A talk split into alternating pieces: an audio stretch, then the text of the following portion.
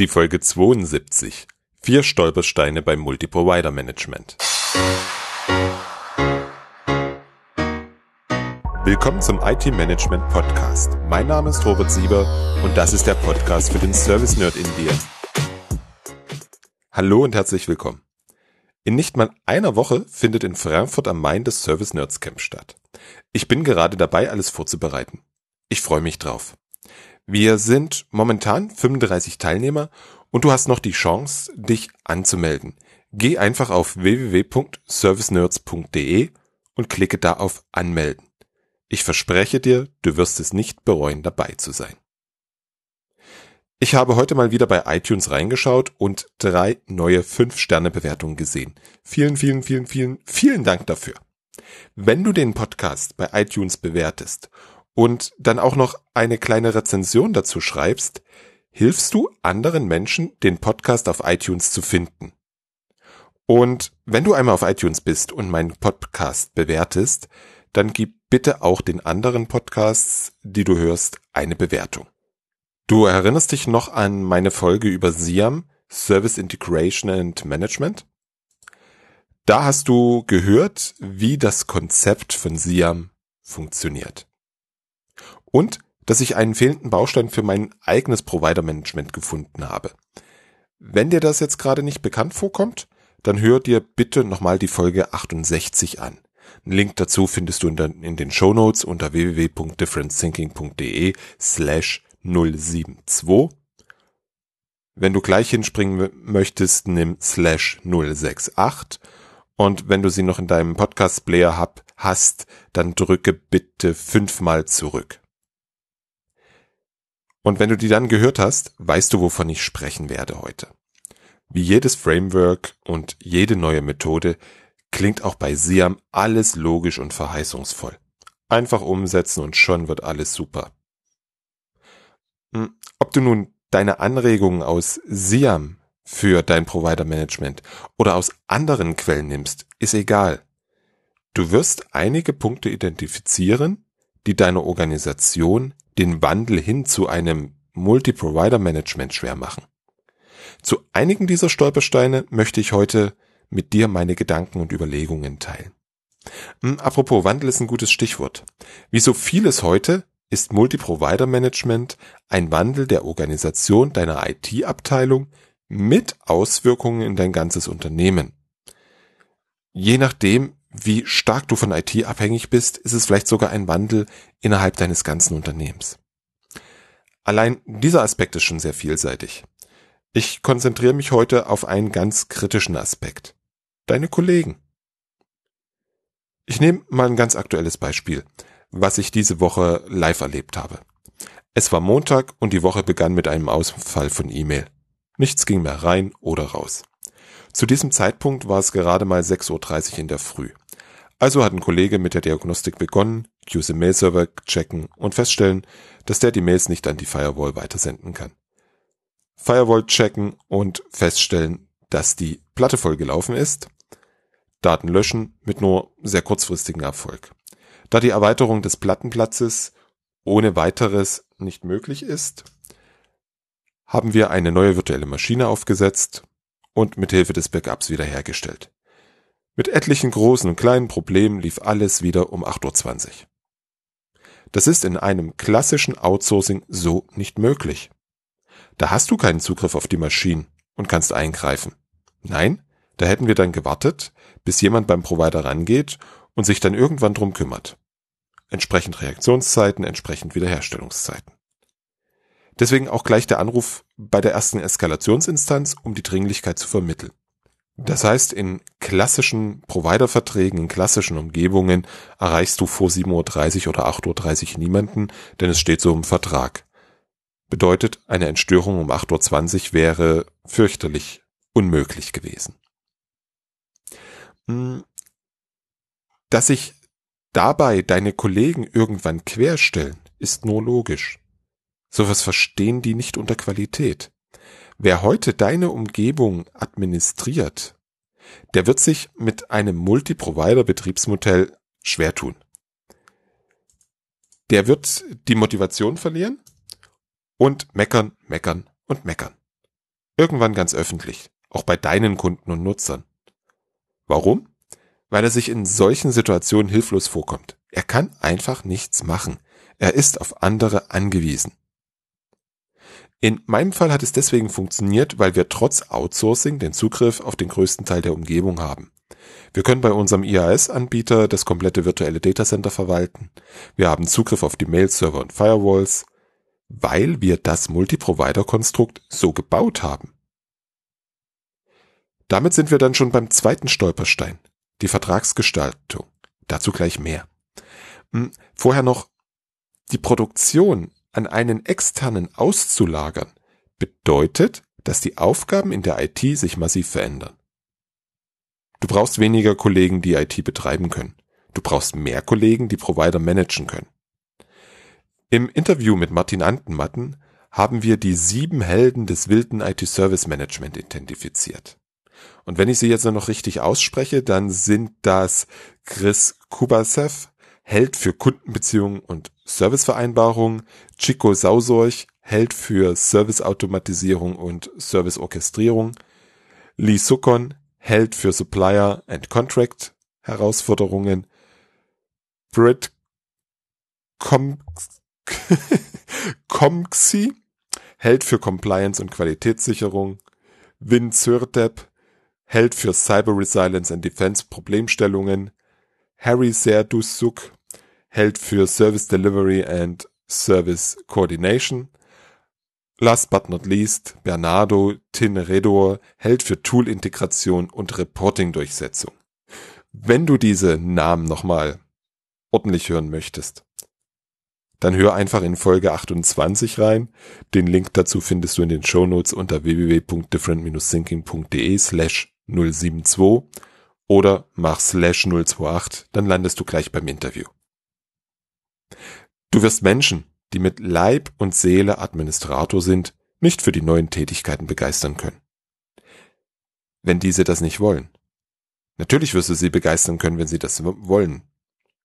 Im Gegensatz bist du auf Mitarbeiter angewiesen, die die Aufgaben im Multi-Provider-Management ordentlich erfüllen können. Sie sind fokussiert auf das Wie. Du brauchst Menschen, die sich auf das Ergebnis fokussieren und nicht den Weg. Das ist auf mittlere Sicht ein ganz großer Stolperstein. Nummer zwei habe ich schon angesprochen, die Vertragsgestaltung. Mit dem Beispiel ist einer der vielen vertraglichen Aspekte deutlich geworden. Oder besser gesagt, ein Widerspruch. Mit dem Provider werden Servicezeiten vereinbart. Häufig richtet sich das nach der Höhe der Kosten und es wird ein Kompromiss eingegangen. Das ist in Zeiten, in denen es keine großen Probleme gibt, kein Problem. Das wird zum Problem, wenn es eine große Störung gibt. Klar, weil früher haben du und deine Kollegen auch außerhalb der Zeit Himmel und Hölle in Bewegung gesetzt, damit es wieder funktioniert.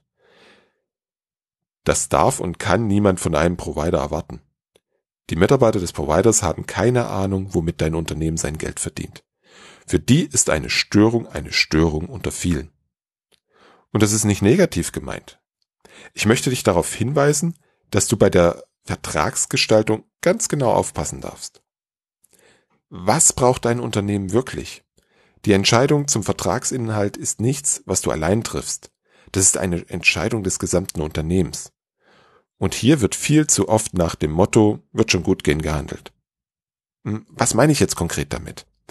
Machen wir es wieder an einem Beispiel. Vor vielen, vielen Jahren wurde ein Vertrag mit einem Dienstleister für ein unternehmenskritisches System geschlossen. Zu seinen Standardbedingungen und in denen steht, dass selbst beim Totalausfall die Reaktion einen Tag dauern kann. Einen Tag? Die Realität ist eine ganz andere. Es darf nicht einmal eine Stunde dauern und dann am besten noch Wiederherstellung und nicht erst Reaktion. Und schon bei weniger kritischen Störungen ist diese Erwartungshaltung da. Und bei nicht produktionskritischen Störungen steht im Vertrag, dass der Dienstleister sich bis zu fünf Tage Zeit für eine Reaktion lassen kann. Dein Unternehmen darf sich bei den Verträgen mit den Lieferanten nicht einzig vom Geld leiten lassen. Du darfst vor allem darauf verzichten, das Standardvertragsangebot des Dienstleisters anzunehmen. Je wichtiger eine eingekaufte Leistung für dein Unternehmen ist, umso mehr Augenmerk darfst du auf die Vertragsgestaltung lesen. Eines darf uns bewusst sein. Der Standardvertrag des Lieferanten ist deswegen Standard, weil er vor allem die Belange des Providers in den Mittelpunkt stellt. Bei allem, was dir ein Provider anbietet, ist darauf zu achten, beziehungsweise er ist darauf bedacht, sein Risiko zu minimieren und mit einer möglichst standardisierten Leistung sein Geld zu verdienen. Alles kein Problem, man darf es wissen. Denn es spricht überhaupt nichts dagegen, dass der Provider Geld verdient. Im Gegenteil, sonst kann er keine gute Leistung erbringen. Eine gute Leistung im Sinn deines Unternehmens erbringt er aber nur, wenn die Leistung und Verträge auf deine Bedürfnisse abgestimmt sind. Das betrifft insbesondere auch die Zusammenarbeit der Provider untereinander. Das mir fehlende Stück, welches ich in Folge 68 für mich identifiziert hatte. Regle bitte im Vertrag, wie mit den Working Groups, Process Forums und Boards verfahren wird und ob bzw. was der Lieferant dafür berechnen darf. Denn diese sind aus meiner Sicht eine wunderbare Plattform, ein wunderbares Hilfsmittel, um genau die Stolpersteine zwischen den einzelnen Providern und mit deiner Organisation aus dem Weg zu räumen. Bevor wir damit zum dritten Stolperstein kommen, vier Punkte, die mit dem Blick auf die Vertragsgestaltung für dein Unternehmen wichtig sind. Erstens, der Lieferant muss akzeptieren, dass du als Serviceintegrator der einzige Ansprechpartner für ihn bist. Er muss akzeptieren, dass du die Stimme des Kunden bist und ihn vertrittst. Zweiter Punkt. Dein Unternehmen muss akzeptieren, dass du als Serviceintegrator das Interface zu den Service-Providern bist und damit quasi der Generalunternehmer. Dritter Punkt. Alle zusammen dürfen sich auf die Ergebnisse konzentrieren. Also was kommt am Ende für einen Service mit welcher Qualität für dein Unternehmen raus? Vierter Punkt. Lege dein Augenmerk auf Kooperation und Kommunikation zwischen dir und den Lieferanten und den Lieferanten untereinander. Ihr dürft eine Kultur etablieren, die nach dem Motto Fix First, Argue Later funktioniert. Das bringt uns zu Stolperstein Nummer 3. Die Zusammenarbeit. Was innerbetrieblich nicht optimal funktioniert, soll besser werden, wenn Externe mit kommerziellen Interessen dazukommen, die vielleicht noch untereinander in Konkurrenz stehen? Mag sein, dass das leicht sarkastisch klingt, und es trifft den Kern der Sache. In unseren Silos und unseren Türmen wird der schwarze Peter von links nach rechts geschoben. Und das wird nicht besser, nur weil du die intern durch externe Königreiche ersetzt. Hast du die Verträge nach deinen Wünschen und Vorgaben gestaltet, dann fängt die Arbeit an. Das Umsetzen und Durchsetzen der Absprachen. Ich habe es schon oft erlebt, dass im Vertriebsprozess alles kein Problem ist. Im Live-Betrieb sieht es dann ganz anders aus. Entweder die operativen Einheiten wissen gar nicht, was vereinbart wurde, oder es wird darauf gesetzt, dass dir schnell die Puste ausgeht und alles nach Schema F läuft. Dem entgegenzuwirken ist eine wichtige und anstrengende Aufgabe. Wenn du Erfahrung in der Mitarbeiterführung oder Kindererziehung hast, dann bist du ganz klar im Vorteil. Dann weißt du, dass du verbindlich, hartnäckig und konsequent sein darfst. Du weißt, dass du mit Lob mehr erreichst als mit Strafen und dass es immer wieder Rückschläge gibt. Um nur mal ein Beispiel rauszugreifen. Nach dem Vertragsabschluss ist es bedeutend, dass dein neuer Lieferant in das Incident Management integriert wird. Das heißt, dass die Schnittstellen und die Kommunikationswege zwischen dir und dem Lieferanten sowie zwischen den einzelnen Lieferanten definiert und umgesetzt werden. Der neue Lieferant darf in die entsprechenden Working Groups, Process Forums und Boards integriert werden. Er muss lernen, in deiner Umgebung, deinem Ökosystem seine Leistung umzusetzen. Und du darfst diesen Prozess begleiten. Du beobachtest, unterstützt und korrigierst. Du pochst konsequent auf die Einhaltung der entsprechenden Regeln und Absprachen. Nur so wird das irgendwann funktionieren. Es einfach laufen zu lassen und dann irgendwann mal zu eskalieren, weil es nicht funktioniert, ist als gern genommener Ansatz zum Scheitern verurteilt. Das betrifft natürlich auch alle anderen Prozesse, nicht nur das Incident Management. Die Intensität wird nachlassen. Du darfst nur nie nachlässig werden. Abweichungen vom gewünschten Zustand sind immer wieder anzusprechen und zu korrigieren. Der vierte Stolperstein ist finanzieller Natur. Money makes the world go round. So sang Lisa Minnelli. Und das nicht nur im Film Cabaret. Dein und mein Unternehmen treibt es auch an. Und deine Provider natürlich auch. Und alle haben Angst, dass sie übervorteilt werden und Geld verlieren. Hm, das Ziel darf sein, dass alle Seiten das Gefühl haben, dass sie fair behandelt werden und am Ende auch etwas für sie herausspringt. Auf der einen Seite du und deine Organisation, die eine adäquate Leistung und Qualität für ihr Geld möchte. Auf der anderen Seite deine Lieferanten, die ihren Aufwand decken müssen, um profitabel zu sein. Das ist der Grund, warum viele Kunden auf die Penalen in den Verträgen stehen und Provider diese bereitwillig anbieten. Der Kunde denkt, er bekommt damit wenigstens Geld zurück, wenn was schief geht.